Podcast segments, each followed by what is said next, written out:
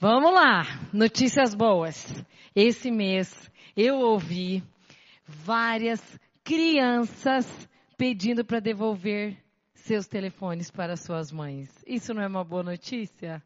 Peguei também uma cena de uma mocinha de 13 anos falando: "Mãe, tá aqui.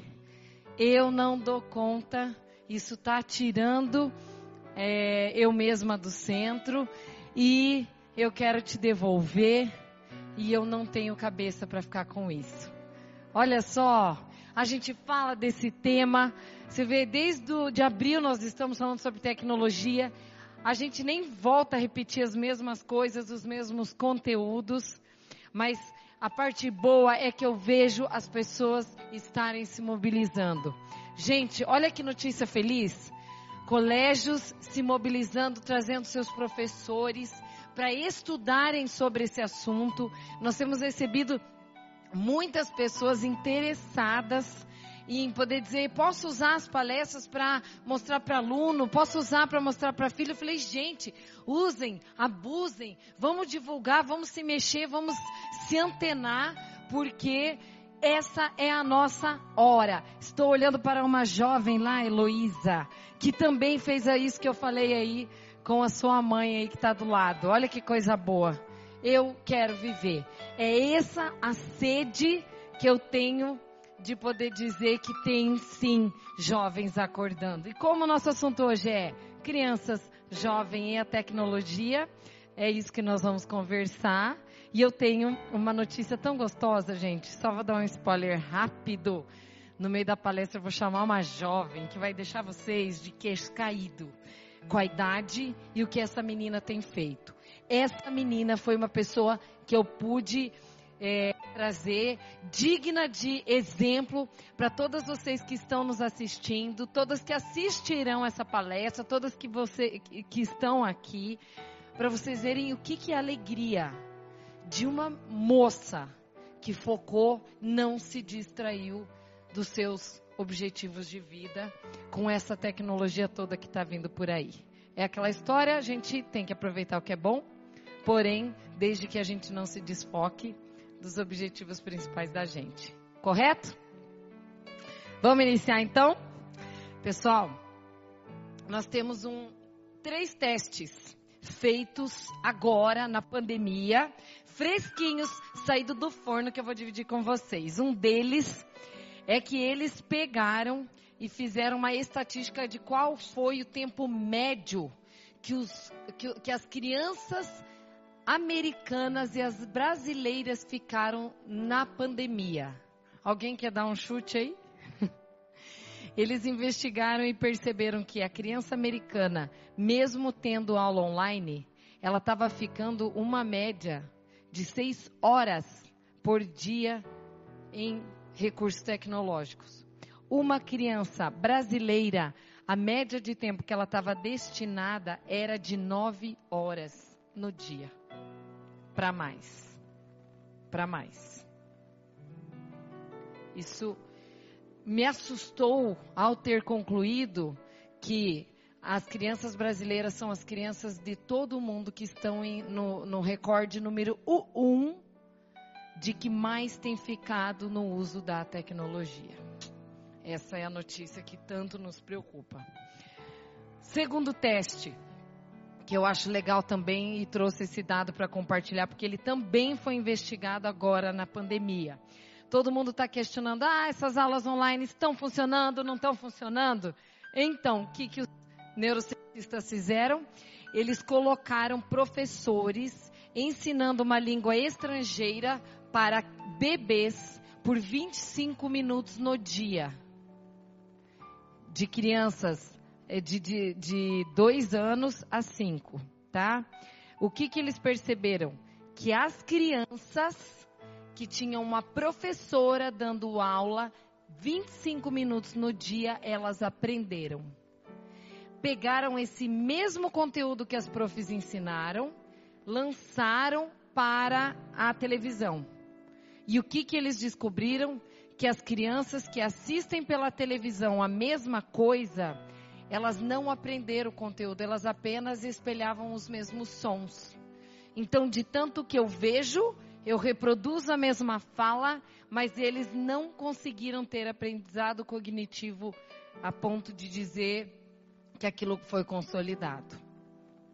Isso, notícia fresca. Ou seja, essa moda de online que já pegou e que nunca mais vai voltar atrás, porque é, nitidamente essa é uma coisa que não volta, ela já está sendo investigada como um alvo que em algum momento não está é, atingindo o nível de satisfação do que a gente tem para poder fazer. E terceiro teste que eu queria dividir: pegaram jovens e fizeram uma coisa com eles. Colocaram uma imagem de várias coisas, tá? Mas eu peguei, vou pegar uma específica. Eles colocaram uma imagem bem simples de um canguru e de um gato fofinho. E eles forjaram o número de curtidas embaixo.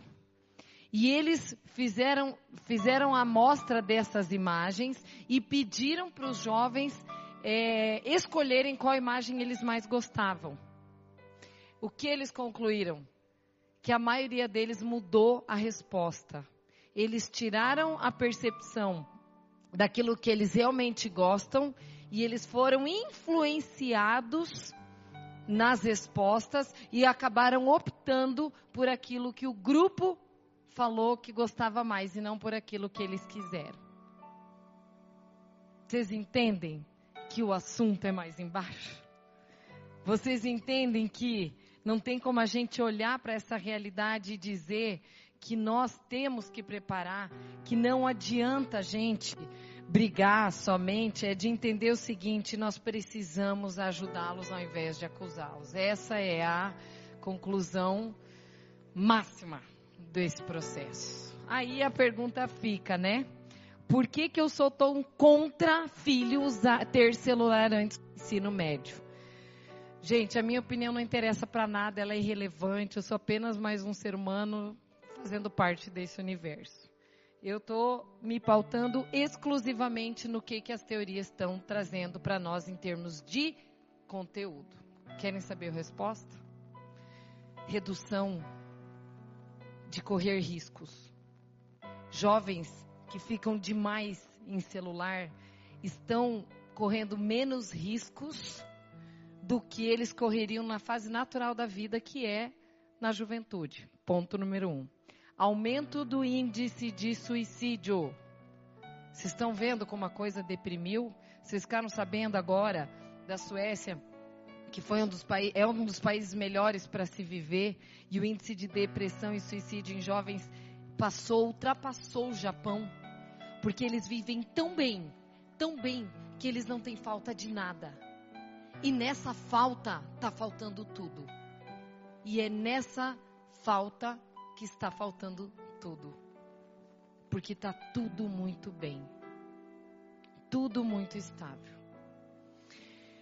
Aí, outra pergunta que vem, que, que é mais um motivo do porquê que a gente não pode dar celular para filho antes dos 15.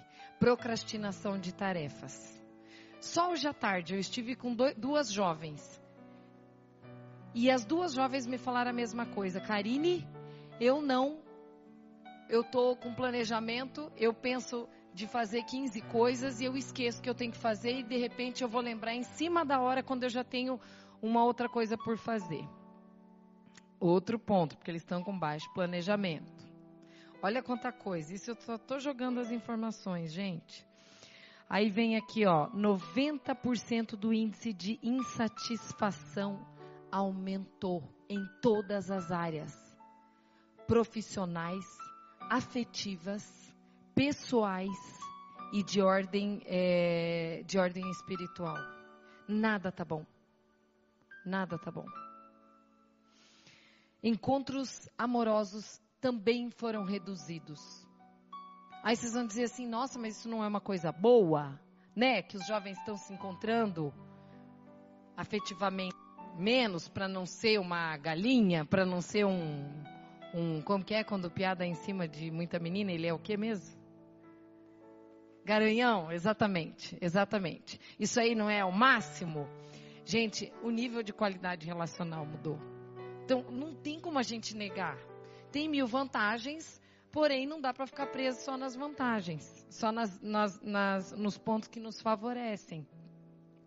Não preciso dizer aquilo que eu falei, faz dois encontros que eu citei isso aqui. Redução da, do, do número de carteiras de motorista. Que eu já falei, meninos demorando para tirar carteira. Não sabem nem o que querem mais da vida. E aí, entende-se o quê?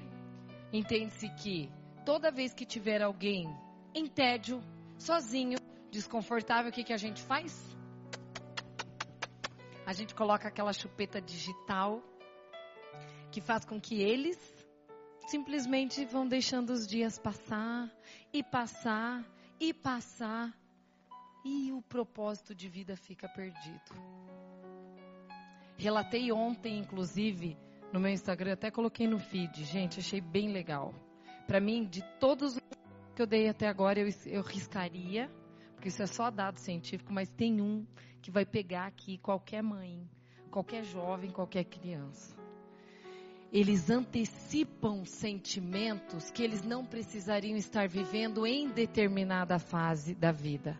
Então, quando você tem um estímulo precoce muito antecipado, aquelas inseguranças, aqueles conflitos, aqueles medos que deveriam aparecer com 15, 16 anos, eles são antecipados e vividos tudo antes. E aí eles são vividos com 12. São vividos com 13 anos. E aí eu faz uma meleca na identidade desses jovens. E eu fico pensando, existe uma vantagem de você ter um filho precoce? Alguém aqui vê vantagem nisso? Gente, não há vantagens das pessoas serem precoces. Não há você tem uma vantagem, que é você ser bem informado. Tem gente muito bem informada e isso é muito legal. Mas como você ainda está em fase de estruturação emocional, você precisa ter o que está dentro de mim mais fortalecido, porque depois é fácil arrumar o que está fora. Eu não preciso ter a vantagem de ter que antecipar. A própria palavra de Deus ela fala isso para nós no sentido afetivo, né? A palavra fala: não apresente o amor antes do tempo, enquanto o amor não te quiser. Ele está dando a dica para gente. Você não precisa viver muito antes o que você vai viver naturalmente sem você fazer muito esforço. Portanto, esse é um ponto que vale a pena dizer por conta de toda essa situação. E eu não preciso dizer o último item aqui que foi uma coisa que nós falamos na no segundo encontro que eu fui falar sobre o vício que afeta o cérebro. Gente, o uso da tecnologia em demasia, ele começa a trazer toda a dosagem dopamínica igual e semelhante a vício. Ou seja, você acha que teu filho não quer, você não quer que teu filho seja drogado, que ele seja isso, isso e aquilo, mas o início da janela emocional dele para ele poder ser um alvo de, de alguém que vai para um vício é a gente colocar e antecipar demais uma realidade que não precisa. Meu pai chegou para minhas filhas e ele deu um celular para minha de 12. Ai, Carolina, você é minha neta. Sabe aquela história que, que o vô troca? Troca o, o celular para um outro mais moderno, deixa um e entrega para a neta? Eu fiquei muito feliz, está lá guardadinho. Mas daí eu olhei para Carol e falei, passa para mim aqui. Tá lá no cofre de casa lá. Tá guardadinho. Ó, mãe, você tá aí, você tá me ouvindo. Tá lá guardado. Ela vai usar um dia, porque aquele celular é bom. Porém, no momento devido. É óbvio que um vô vai ter o melhor das intenções. E isso está acontecendo demais.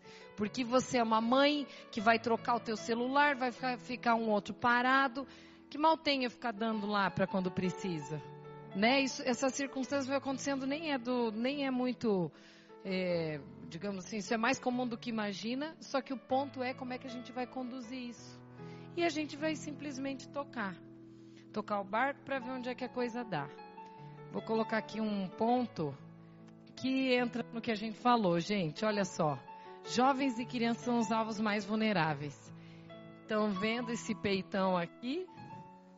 Vocês não imaginam o estrago que tem ocorrido nesses jovens. Não imagino. Esses dias tinha um rapazinho pequeno, um rapaz, dizendo que ele se achava que ele estava sendo gay, porque ele estava admirando os heróis Superman, não sei quem, X-Men, Capitão América, ele estava admirando os heróis e por isso ele era gay. E aí eu comentei, mas isso não te torna um gay? Viu? Você estava com seis anos no período de latência, que a pessoa não tem contato algum com a sexualidade, não é? Você está fazendo o processo de identificação natural da tua idade. Você é homem, vai se identificar com os heróis. Porque você é macho e a beleza que você encontra num herói significa você admirar o que é idêntico, o que tem identificação com a tua vida. Faz sentido? Só que como eles estão sem com quem conversar, essas referências ficam perdidas. E assim a gente toca. Gente, outra coisa, informação que a gente falou, que entra num conteúdo teórico aqui que vale a pena colocar. Eles são os nossos maiores alvos, como a gente está é, demonstrando ali. Mas lembrem do que eu falei lá no segundo encontro. O pré-frontal ainda não fechou, eles não conseguem ter freio emocional para poder dizer: mãe, tá aqui o celular porque agora deu, eu já vi 10 minutos e eu não quero ver mais. O tempo passa rápido. Entende? O freio emocional ele acontece após essa idade. Em média, tem uns que fecham menos, outros que fecham mais, rápido, né? Mas antes disso não fecham. Ou seja, esse freio que a gente tem de dizer, olha, eu preciso entender que, eu, que é um ponto que eu tenho que cuidar, é um controle que daí quem tem que fazer é pai e mãe, não é? Olhem aqui, ó. Ai, vou mostrar um fiasco aqui que aconteceu. Antes de eu mostrar, eu quero. Isso aqui é um caso de nomofobia. Nomofobia é quando. Vou dar um, um, uma explicação técnica aqui. Nomofobia é quando existe crianças e jovens que eles ficam agressivos se eles não estão com o celular na mão deles. Eles começam a tremer, eles começam a ter é, palpitação, e é, é uma palpitação real, não é mentira. Se você toca no peito do jovem, você começa a ver que aqueles 15 minutos que eles ficaram sem, ou aquela possibilidade de ter perdido o celular, deixa eles em pânico. Inacreditável. Vocês já viram alguém assim? Levanta a mão quem já viu. Vocês já assistiram? Alguém aqui já assistiu a, a esses envios aí de WhatsApp mostrando crianças terem sintomas de nomofobia? Ninguém viu aqui? Vocês vão ter uma noção do que, que é isso aqui agora. Vale a pena. É, antes de, de, de, de, mostrar, que eu já vou para o vamos ver da coisa, porque eu quero pegar hoje pontualmente no prático do dia a dia de vocês aí. As outras palestras foram mais teóricas e é, construídas. A de hoje é bem prática no pá, pá, pá, faça isso, isso e isso, tá? Só que eu, eu quero me remeter a lembrar de, de, de uma propaganda, de um programa que eu vi esses dias de um cara que estava mexendo com uma flecha, ele estava, é, ele estava moldando uma flecha. E esse jovem, esse cara, ele perdeu muito tempo investindo no bico da flecha para ficar muito afinado. E o cara tinha aquela mão polida, o que, que a Bíblia fala sobre que os nossos filhos são? Como flechas na mão do arqueiro. E aí o cara que estava entrevistando ele perguntou: que, por que você investe muito tempo na construção do bico da flecha? E o cara disse assim, ó, por uma razão muito simples. Se eu não invisto tempo formando o bico e afinando essa flecha, se eu lanço ela em qualquer direção, ela vai para todo lugar menos para frente. E ele fez a demonstração. Quer ver? Eu vou pegar uma flecha que não tinha sido tão afinada. E é bonito de ver assim. Ela faz a curva assim, ó. Vai para um lado. E outra que ele mostrou que foi para o chão. E é igual nós pais. Quando você realmente pega aquela flecha e afina, afina e afina, você consegue afinar o suficiente para você, quando lançar um filho, você lança aquele filho para frente. Que é isso que Deus deseja da gente, como pais.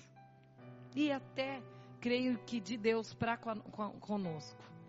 Comentei, inclusive, ontem falando de um estudo de Harvard. Gente, quem viu aí no, no meu Insta, eu postei no feed porque eu achei essa informação considerável. Por que, que tantas pessoas investem no Instagram? Porque Instagram é gostoso, porque é gostoso você falar de você. E o que, que Harvard colocou agora? Que o, o ato de falar da gente tem os mesmos é, benefícios que uma pessoa tem quando ela come, quando ela tem relação sexual ou quando ela ganha dinheiro. Aquela sensação que você tem quando um homem aqui, né? Tem um Arthur, por exemplo, quando ele acabou de ter uma, um orgasmo. Quando você ganha um, um, um, um dinheiro que você precisava para conseguir um fim. Ou quando você está no objetivo de comer aquela comida gostosa que você estava muito afim. É o mesmo, mesma sensação emocional que a gente tem quando a gente fala da gente. E não é fácil frear. Não é? Não é fácil frear. Não é fácil frear. Eu vou mostrar aqui. Por isso que a gente precisa de um detox digital. Gente, eu vou mostrar aqui para vocês um caso de nomofobia para vocês terem noção como a gente tem que se preocupar. Querem ver? Oh God, please, please. God, please help me. God, help me! God, help me! God! God, help me! Porque a menina estava sem celular no avião.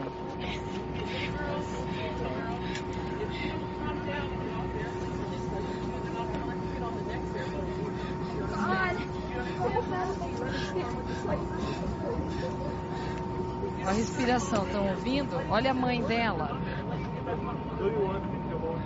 Não, não! Não! Não! Give me that bag! Uh, Christella, that's not even yours. What are you doing? Do you want to play with me? I'm bigger than you. You're so rude! Uh, give me that! Uh, Ó a passividade da mãe. No! Go! Uh, uh, no! Give me that! No! No! Uh, no! No! Uh, uh, no! No! Which choice are you making? Uh,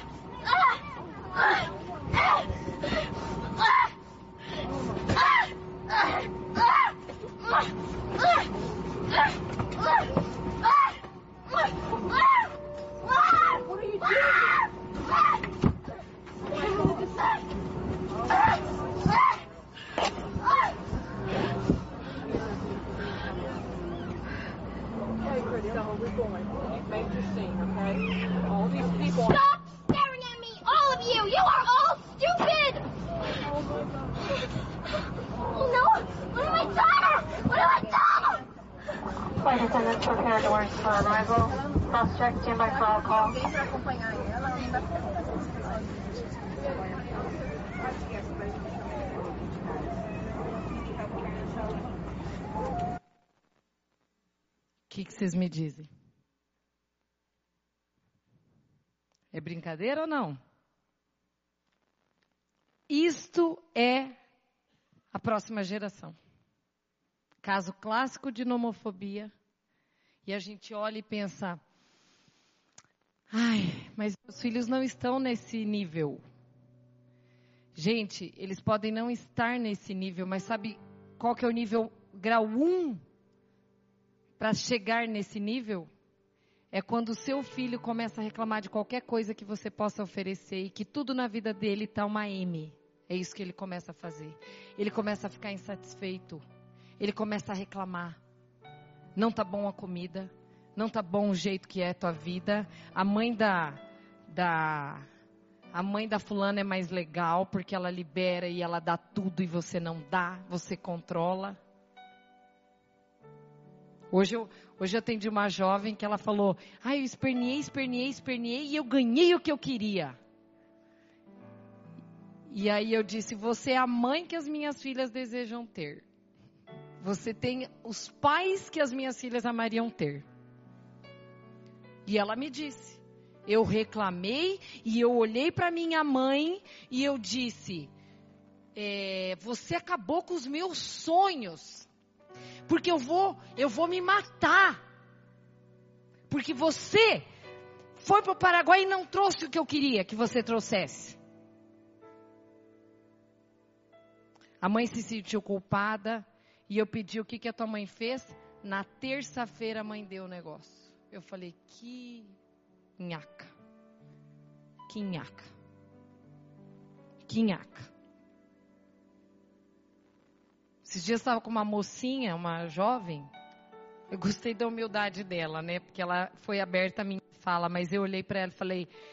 Ela falou: Vi, eu estou muito mal porque eu estou achando que os meus amigos estão se afastando de mim. E aí eu fiquei me perguntando: será que eu não sou insuportável? E aí eu perguntei para ela: será que você não é mesmo? Eu acho que, que faz sentido. Eu acho que você tem um jeitinho que pode ser um pouco insuportável. E ela falou para mim: sério? Eu falei: olha, teus pais não vão dizer, teus amigos não vão dizer, mas eu vou ter que te dizer. Eu acho que você é um pouco insuportável. Se você não melhorar a sua maneira de agir, você não vai conseguir se relacionar. E por amor à tua vida eu estou te falando. E depois eu fiquei pensando, será que eu devia ter falado? e não me arrependi. E no final, sabe o que ela me disse antes de sair? Obrigada por ser verdadeira.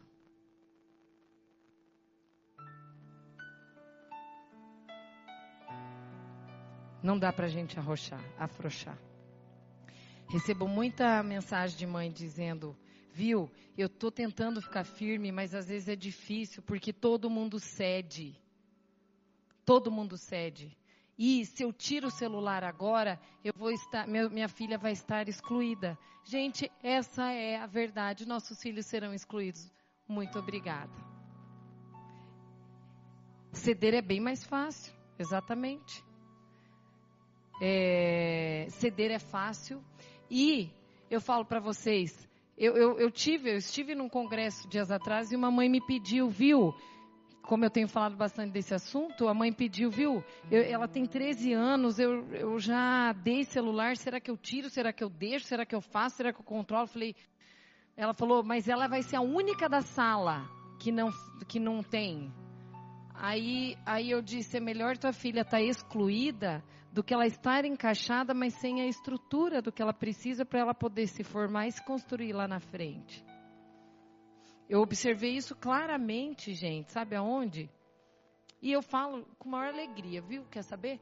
Eu acho o máximo, já estou preparando lá em casa, ó. Se preparem para ficar por fora de alguns assuntos, se preparem para vocês serem excluídas mesmo e aguentam firme o tranco. Aguenta firme o tranco. Vocês vão ouvir a jovem que eu vou chamar aqui, vocês vão se motivar, porque a gente só vê maus exemplos, né? Mas hoje vocês vão ver um bom exemplo de alguém que vai falar assim, ó, não ceda. E eu comecei a observar isso nas férias. Foi muito interessante. Eu comecei a observar o que, que as meninas, quando se juntam, fazem. Meninas, quando se juntam, conversam. O que, que os meninos fazem quando eles estão juntos? Os meninos jogam videogame, certo? Qual o futuro disso? Algo, o que que, nos, o que que isso nos diz sobre o futuro? Nós estamos criando meninos fugindo da guerra em algum momento? Pode ser ou pode ser que não. Qual é a diferença? A diferença é o seguinte: ele pode jogar videogame desde que aquele não seja o único prazer da vida do menino.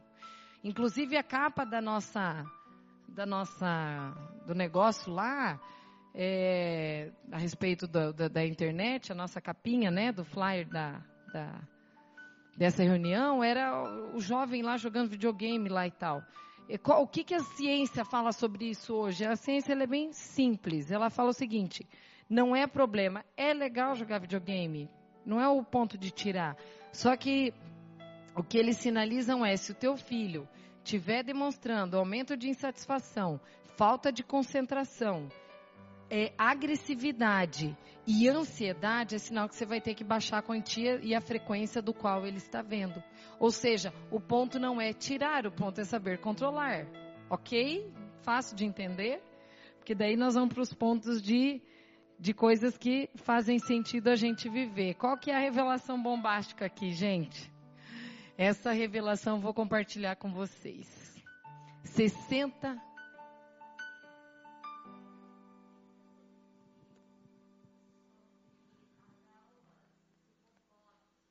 As aulas de robótica é uma coisa extremamente interessante para a criação de resultados. É maravilhoso para o embrião da, da criatividade. Entende? Porque faz o raciocínio funcionar.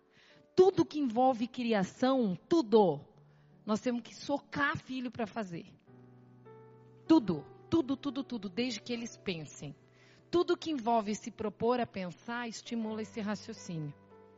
Tá? É, a revelação bombástica que eu tenho para fazer é que 60%, 60% dos pais que eu pedi para tirarem celular dos filhos, sabe o que, que aconteceram? O que, que vocês acham? Chutem. O que, que aconteceram com os pais que precisavam precocemente tirar celular de filhos antes de 10 anos? Eles devolveram o celular para o filho. Não aguentaram. Aonde que está o problema no filho? Chama a Karine de novo lá os pais. Sentem aqui. Karine, nós não aguentamos, nós devolvemos. Porque ele já fez vínculo, ele já se vinculou, papapá. Gurias, vamos fazer de novo o inverso. É diferente quando entra para a pré-adolescência mas não dá, é inadmissível. Em hipótese alguma, uma criança de 10 anos, antes de 10 anos, precisa desse celular. Ele precisa de viver. Ponto. Acabou. Aonde que eu assino? Eu assino até um processo do Conselho de Psicologia, se quiser. Assino meu nome aqui, ó, para dizer: não se envolvam com o uso de celulares. Você não pode ter jamais antes de 10 anos. Jamais, jamais. Não interessa. Não dá para negociar. Não dá para negociar. Pediram esses dias, né? Eu vi uma conversa de duas meninas de 12 anos. E a menina que não tem, a menina que tem celular perguntou para a outra que não tem: "Como é a sua vida sem um celular?" E a menina, eu ouvindo, só de bituca. E eu fiquei ouvindo. E a menina disse: é, Eu vivo Aí ela disse: Mas você é feliz? Porque eu não consigo imaginar minha vida sem celular. Ela falou assim: Sério? Olha a resposta da menina que não tinha. Ela falou assim: Sério? Eu não consigo imaginar a minha vida com celular. Acabou a conversa. Eu achei digno de poder trazer isso aqui para vocês. Aí, eu estava na reunião e eu ouvi a conversa. Eu chamei a menina. Vem cá. A menina que tem o celular. Aí eu tinha dois, tinha copo, olhei o que, que tinha ao redor. Ai, vai cair. Eu, é, eu olhei o que tinha ao redor e eu peguei e falei, amiga, vem aqui, por favor. Tinha, tinha um negocinho de café assim, num copo e tinha água.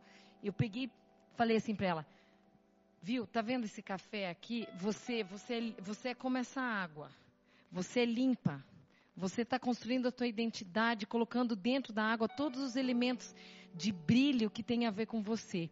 Quando você está colocando uma coisa muito antes, você vai sujando quem você é com informações que iam impedir você de descobrir coisas sobre você mesma. Então, vale a dica. Já que a tua mãe deixa, tá tudo certo. Mas assim, tem uma vida aqui fora te esperando e vale a pena você aproveitar. Então, lembra da historinha do café. E agora eu vou me dirigir aqui para o ponto central da nossa conversa, que entra assim, ó. Gente, vou bem simples, mais rápido aqui. Agora eu vou dar instruções específicas para pais de criança e depois chama a Gabriela e depois, que é a menina que eu quero apresentar para vocês, e depois eu falo instruções para jovens, ok? Bem pontuais. Primeira coisa que eu coloquei aqui, eu, de, que tem a ver com instruções para criança. Eu lembrei que teve um gaúcho ano passado que veio aqui, Alice, não sei se lembra, e ele cantou uma musiquinha que ele que eu não, eu claro que eu vou distorcer a musiquinha, mas ele tinha a ver com ele estava falando de, de, da pregação dele lá e era a musiquinha era alguma coisa assim: cuidado, mamães, o que falam, cuidado com a falta de união. A minha filha já está me corrigindo lá, não é assim, né, mana? É... Cuidado com o que Vamos cantar, vamos lá, né? Cuidado com a falta de união, se o inimigo entrar, você não vê, pois ele tem um sapatinho de algodão. E essa é a real. A gente, o inimigo entra e a gente não vê, porque ele tem um sapatinho de algodão. Então, quando você está assistindo é, quando você, um filho pede, posso assistir tal coisa? A primeira coisa que você tem que ajudar ele, ensinar ele a fazer é o seguinte, filho, se o pai e a mãe não estiverem em casa, você bate o olho naquele, no que você está assistindo e avalia o seguinte, aquele versículo, é puro? Se é puro, eu posso continuar. É agradável? Posso continuar. É de boa fama? Posso continuar. É nobre? Posso continuar. Não tem um versículo que diz? Qual versículo que é? Vamos ver se tem alguém bom de Bíblia aqui. Não lembro? Então vou ler aqui ó, o versículo para vocês. Tudo que é bom, tudo que é agradável, tudo que é puro, tudo que é nobre, tudo que não sei o que, seja isso que ocupe o vosso pensamento. Se vocês têm uma coisa que vocês podem investir com seus filhos é ajudem eles a desenvolver o critério e a criticidade de perceber. É bom, é puro, é agradável, então eu assisto. Senão eu já seleciono e vou para a lixeira mesmo. Uma das coisas que eu acho que tem dado muito certo é você ajudar um filho. Ao invés de você ficar falando, sai do celular, sai do celular, sai, lá, sai do celular, diga para ele o, o quanto custa o tempo dele. Vai ajudando teu filho a investir no quanto que o tempo dele é precioso para ele não perder com porcaria. Acho isso relevante de fazer. Muito relevante para que o sapatinho de algodão não entre e sem querer a gente tenha problemas. Essa semana eu estava, estava na sala, a minha filhinha menor trocou, foi pro, foi pra, ela foi para desenho na televisão. Aí começou feitiça, negócio lá, um desenho de feitiçaria. E eu, eu fiquei só de olho vendo o que, que ela ia fazer. Aí eu vi que ela trocou. Aí ela foi para um outro desenho que eu também nem sei qual. Era um, era um, um homem vestido completamente de menina. Daí eu já me manifestei, né? Falei, filha, você vai continuar vendo? Aí ela trocou. Nem sei, não deu tempo nem de eu esperar ela ver o que, que ela ia fazer. Mas isso eu estou falando de canal infantil. Não estou falando de nada fora disso. Então, como é que é a intervenção? Minha filha, é puro, é agradável, é bom, é de boa fama, é nobre. Que seja isso que ocupe o vosso pensamento.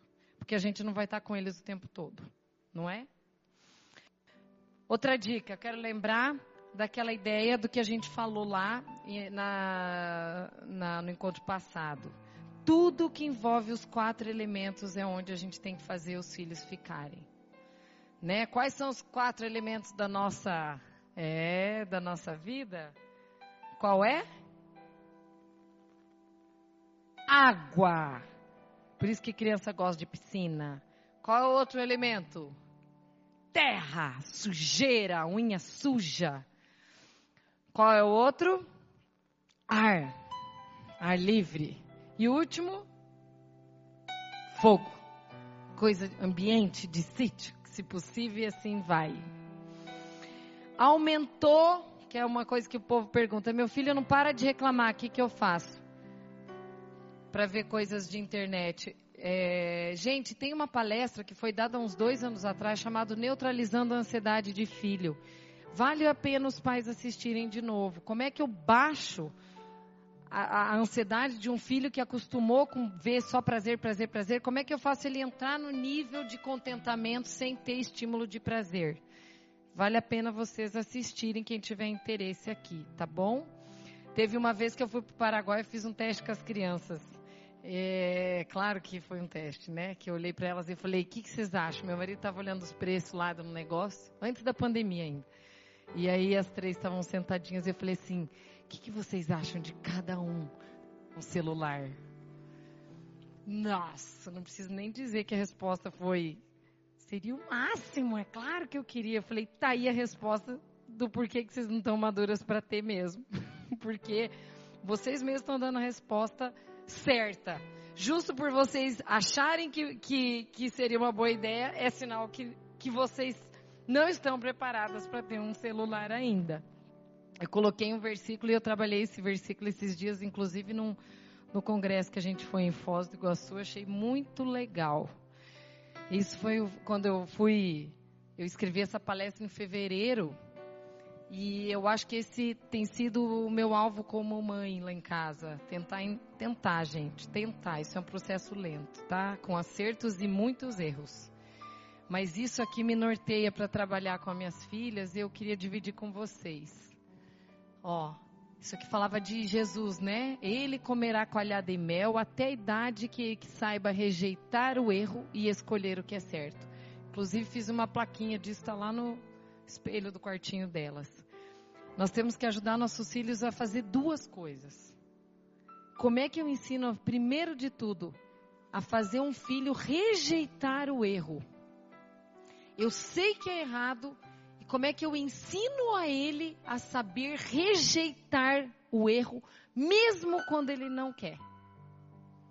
E, a partir da hora que eu rejeito o erro, como é que eu faço para ensinar o que é certo? Isso aqui é treino, não é? Isso aqui envolve muitos erros e acertos. Você ensina, eles entendem, dá no dia seguinte, dá uma derrapada, eles fazem tudo errado. Mas é por aí que a gente vai, acertando, errando, até a gente conseguir. Não permitam, pais, não permitam rebeldia de filho. Não permitam a cena que vocês assistiram ali. Samuel, primeiro Samuel fala que rebeldia de filho é igual o pecado da feitiçaria não entendam que isso é um processo normal. Ok? Nunca vai ser. Ah, que é o que eu ouço. É o que eu hoje à tarde ouvi. Ah, Karine, mas eu fiz essa essa essa eu fiz essa birra aí com a minha mãe porque minhas amigas também fazem. E daí eu falei, tá na hora de você começar a ser fonte de inspiração, não fonte de cópia. Porque a gente precisa estar tá trabalhando na arte de aprender a rejeitar o erro e ensinar o que é certo, não é? é gosto também de uma frase do Juscelio de Souza que ele fala assim, ó: quem define o caráter do seu filho é aquele que ele é, é aquilo que ele passa mais tempo. Quem é que está passando mais tempo com os nossos filhos? Realmente Somos nós, somos quem? Que pegada, né? Que pegada. Bom, são 8h16, eu tenho 10 minutos para terminar, então vou ter que ser, pular um monte de partes, mas eu quero, antes de partir, eu ia até dar outros exemplos bem interessantes, mas eu vou chamar aqui a Gabriela, que é uma jovem. Gabi, por favor, eu quero contar o teu exemplo, Gabi, porque eu teria muito orgulho de poder dizer, gente, essa é a Gabriela. Eu tenho muito orgulho de poder dizer, essa guria é diferenciada. Ela é diferenciada porque ela não perde tempo na vida. Ela reservou um dinheirinho. Posso fazer a fofoca? É, ela reservou um dinheirinho. E essa menina, é os, o pai dela investiu nela e deu uma empresa para ela se virar. Se vire nos 30. Ela fez o inglês num curso normal, né? Não foi nada demais, mas a guria domina o inglês como nada. Ela se virou, esta jovem, tá? Se virou, ela fez uma importação de parafusos na China. Tô mentindo? E o pallet? Veio ou não? Também? Pallet também?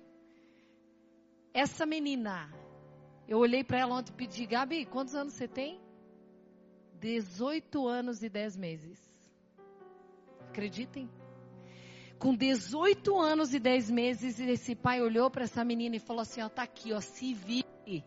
Trata de ver navio, trata de ver como que importa, como que não é. Entende? Ela foi, mandou esses dias, estava contando parafuso, né? Contando parafuso.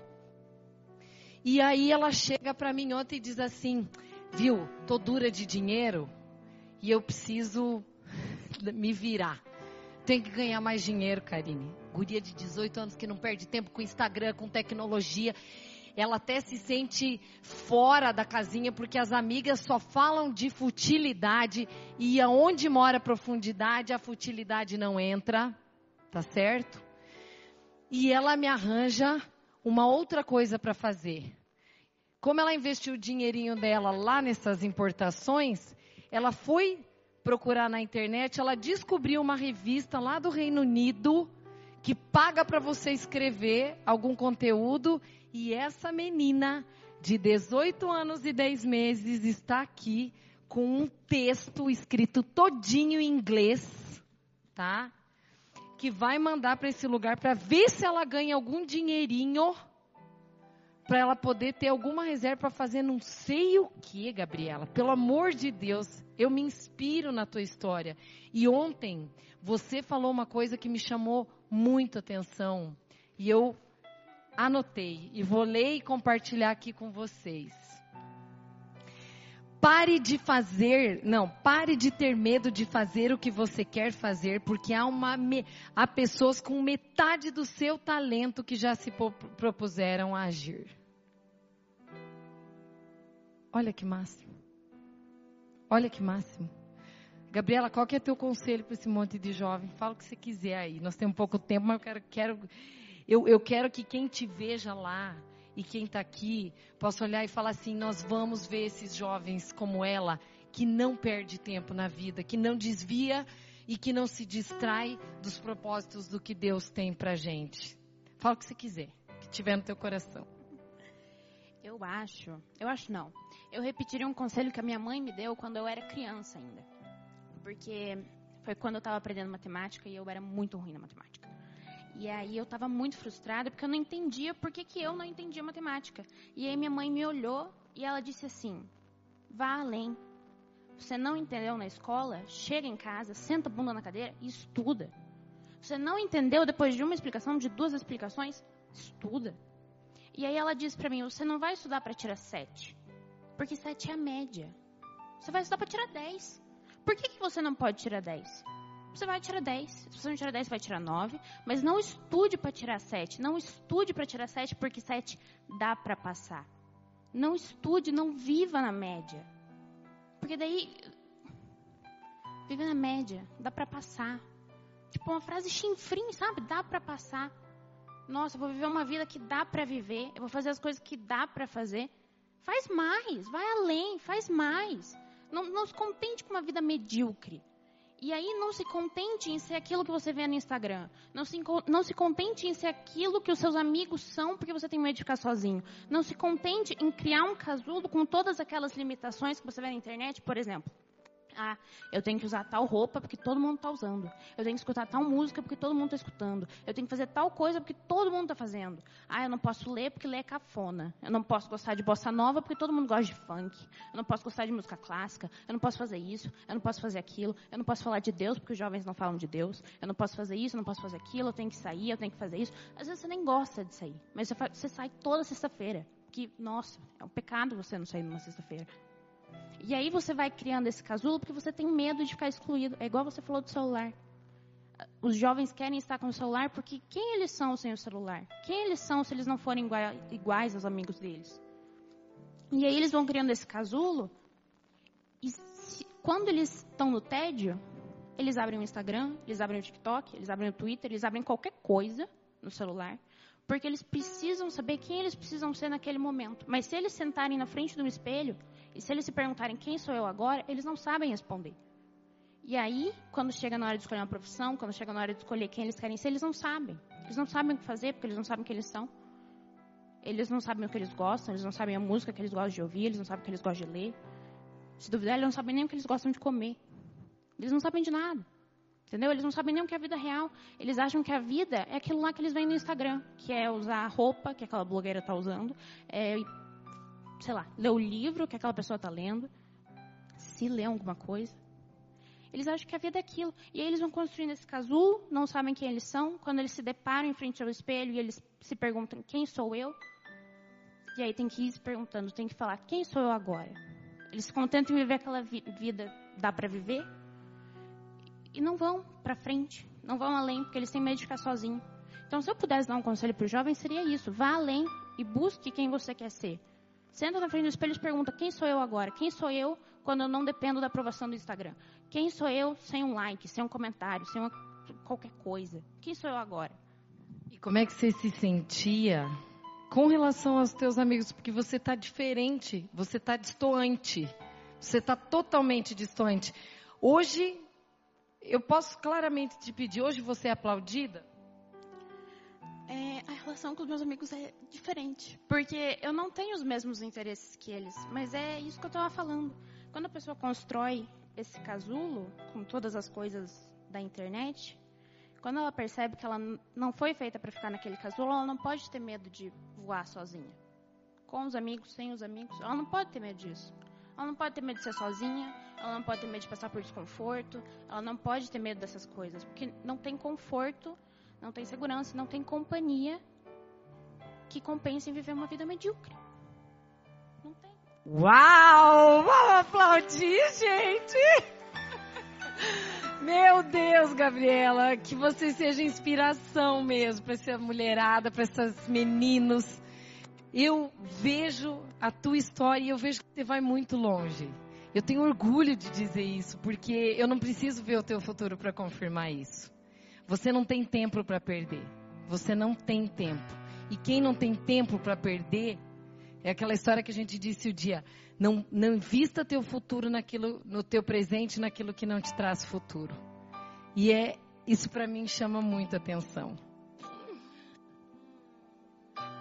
Meu Deus, gente. 18 anos e 10 meses. Vale a pena a gente ouvir, né? Porque a gente às vezes se sente sozinho, olhando, falando assim: quantas Gabrielas não tem na vida? Você já teve que lidar com as tuas solidões, com você já teve que lidar com uma série de coisas que não foram aprovadas quantas vezes, porque os teus amigos têm interesses diferentes, mas você seguiu. Siga e voe. Tá bem? Obrigada. Vamos, vamos aplaudir ela, gente. Obrigada. Eu sei que eu já vou ter que pular metade das coisas aqui. Não, não, não, não me. Não vou, não vou encerrar. Eu acho que o exemplo dessa moça já me diz tudo. Tudo. Eu quero ler aqui essa frase que me chama a atenção. Se você usar o seu ego como centro, a partir do qual você estabelecer a geometria da sua vida, então você viverá fora do verdadeiro centro. O ego da gente não é o nosso centro. É totalmente traiçoeiro a gente entender que o meu eu tem que ser satisfeito toda hora, o tempo todo. C.S. Lewis disse: coloque as primeiras coisas em primeiro lugar e teremos as segundas a seguir. Agora, coloque as segundas coisas em primeiro lugar e você perderá ambas. Você perderá a ambas. Demas foi um discípulo de Paulo que ele se distraiu. Na metade do caminho ele se distraiu e não se achou mais. E que a gente não se ache nesse mundo de distrações. Tal qual dizendo ali, né? O pavão de hoje pode ser o espanador de amanhã, porque de fato é isso mesmo. As pessoas não lembrarão de quem nós somos. Então, faça o favor de não investir muita energia numa coisa que não vai ser aplaudida para o resto da vida. Isso aqui é uma instrução bem prática. Acho que se eu tivesse uma delas só para dizer para jovem, eu diria isso. Parem de procrastinar tarefas. Parem de procrastinar tarefas. Não tem como dizer. Eu resolvi aqui também trazer uma fala da Marcela Thaís, não sei se vocês a conhecem, mas ela é uma jovem muito pensante, estilo Gabriela. E eu gostei demais do que ela postou. De, ela postou, na verdade, há muito tempo atrás e eu arquivei isso aqui para poder dividir com vocês. Vou ler aqui junto. Ela acabou de perder a mãe agora. E essa guria com certeza foi bem criada. Foi bem criada porque ela tem uma cabeça real, sabe? Olha aqui, ó. Quando foi a última vez que você foi feliz sem postar? Quando foi a vez que fotografou com a mente sem ter que ter plateia? Quando foi que você foi você sem aprovação esperar? Quando não quiser eu finjo? Eu não quero amizades que calculam vantagens. Eu não quero ser personagem e nem mostrar maquiagem. Tudo bem não ser o centro se for para ser feliz na margem. Não dá para viver a vida numa plataforma virtual. Para ser sincera, sinto fome da vida real. Essa é uma moça que também está revolucionando toda a nossa história. Vocês vão ver muito falar dessa moça. Muito. Ela brilha. Ela brilha. Se eu tivesse uma instrução para todos nós, eu diria uma coisa muito simples. Há oito anos atrás, quando a gente iniciou as Mulheres Modernas à Moda Antiga, teve um versículo que foi o, a, o norteador e a base de tudo que a gente faz no MMA, que é Romanos 12, 2. É, renovem as suas mentes, não se conformem com o presente século, renovem suas mentes para vocês pensarem como Deus pensa, e para que vocês possam experimentar e comprovar qual é a boa, perfeita e agradável vontade de Deus. E ao longo desses oito anos, Deus foi me ampliando a visão desse mesmo versículo. E eu, hoje, o ano passado, eu tive um entendimento lindo sobre ele, olhando esse versículo pela milionésima vez. Cada vez dá uma revelação. Você hoje pode viver a boa, vontade de Deus e Deus vai te abençoar. Só que Deus não quer que a gente viva a boa somente, Ele quer que a gente viva a agradável vontade dEle. Porque a vontade agradável dEle, ela é soberana. Só que isso também não é suficiente. Deus quer que nós experimentemos e comprovemos como é viver a perfeita vontade de Deus. Só que a pessoa, para ela viver a perfeita vontade, ela precisa estar aberta a fazer renúncias. Você não vive a perfeita se você não estar disponível a renunciar. Tá certo? Eu teria mais coisas para colocar, N exemplos para fazer, mas eu também não vou passar por conta do horário. Vocês já conhecem, que é das sete e meia às oito e meia. Mas eu posso só contar uma última história? Vocês me autorizam? Dois minutos? Posso? É, eu vou contar então. É, recebi dois amiguinhos das minhas filhas o ano passado em casa.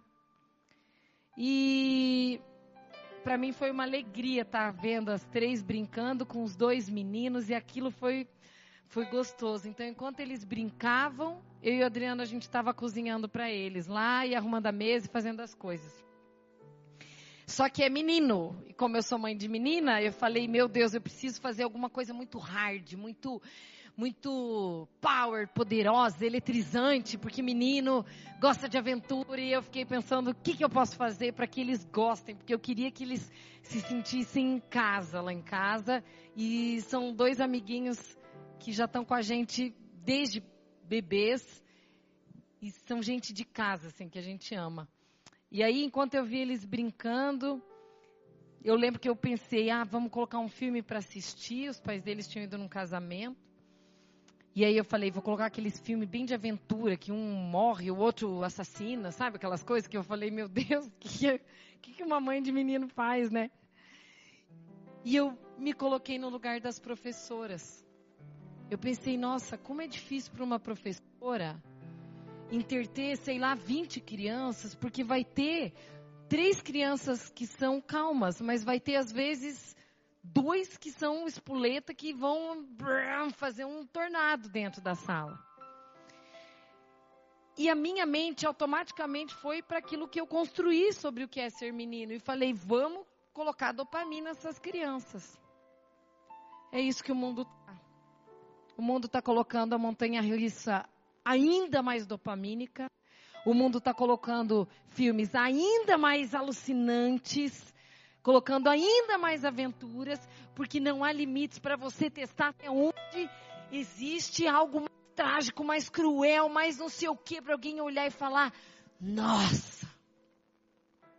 E no meio daquela minha dúvida de como que eu ia conduzir o restante da noite, fui para aquela pergunta clássica que todo mundo já sabe, né? Qual é? Que a gente se faz às vezes, o que, que Jesus faria numa situação como essa? E eu fiquei pensando, o que, que Jesus faria realmente se ele estivesse lá dentro? Será que Jesus estaria colocando aquele filme alucinante, morrendo gente, não sei o quê? Poderia até ser que ele colocaria lá um filme legal para assistir. Só que eu fiquei imaginando qual seria a conduta que Deus teria, Jesus teria. E ele pararia para conversar. Ele iria amansar, ele iria acalmar o ambiente, ele não ia deixar o, ambiente cada vez mais enlouquecedor, alucinante, só para no final o filho olhar e falar assim: foi massa, mãe, achei legal. O acalmar é o que as crianças querem hoje, sabiam? Foi muito gostoso. Foi tão gostoso que um menino adormeceu. Ele acabou pegando no sono. Mas foi gostoso para mim, foi gostoso para o meu esposo, foi gostoso para as crianças. Em nenhum momento teve a ver com celular.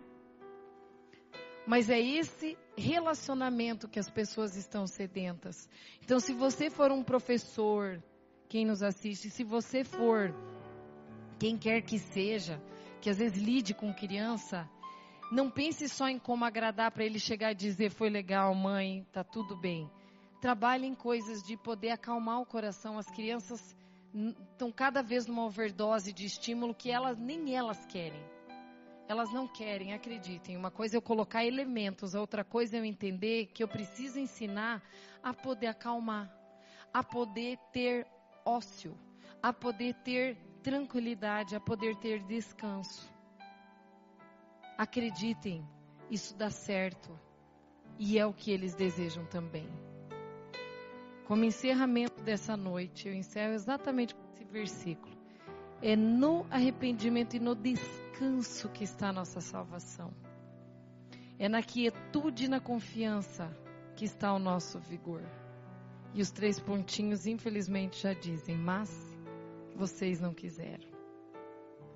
Que nós não sejamos com essas últimas palavras aí dos três pontinhos. Aquele que tiver ouvidos para ouvir, que ouça.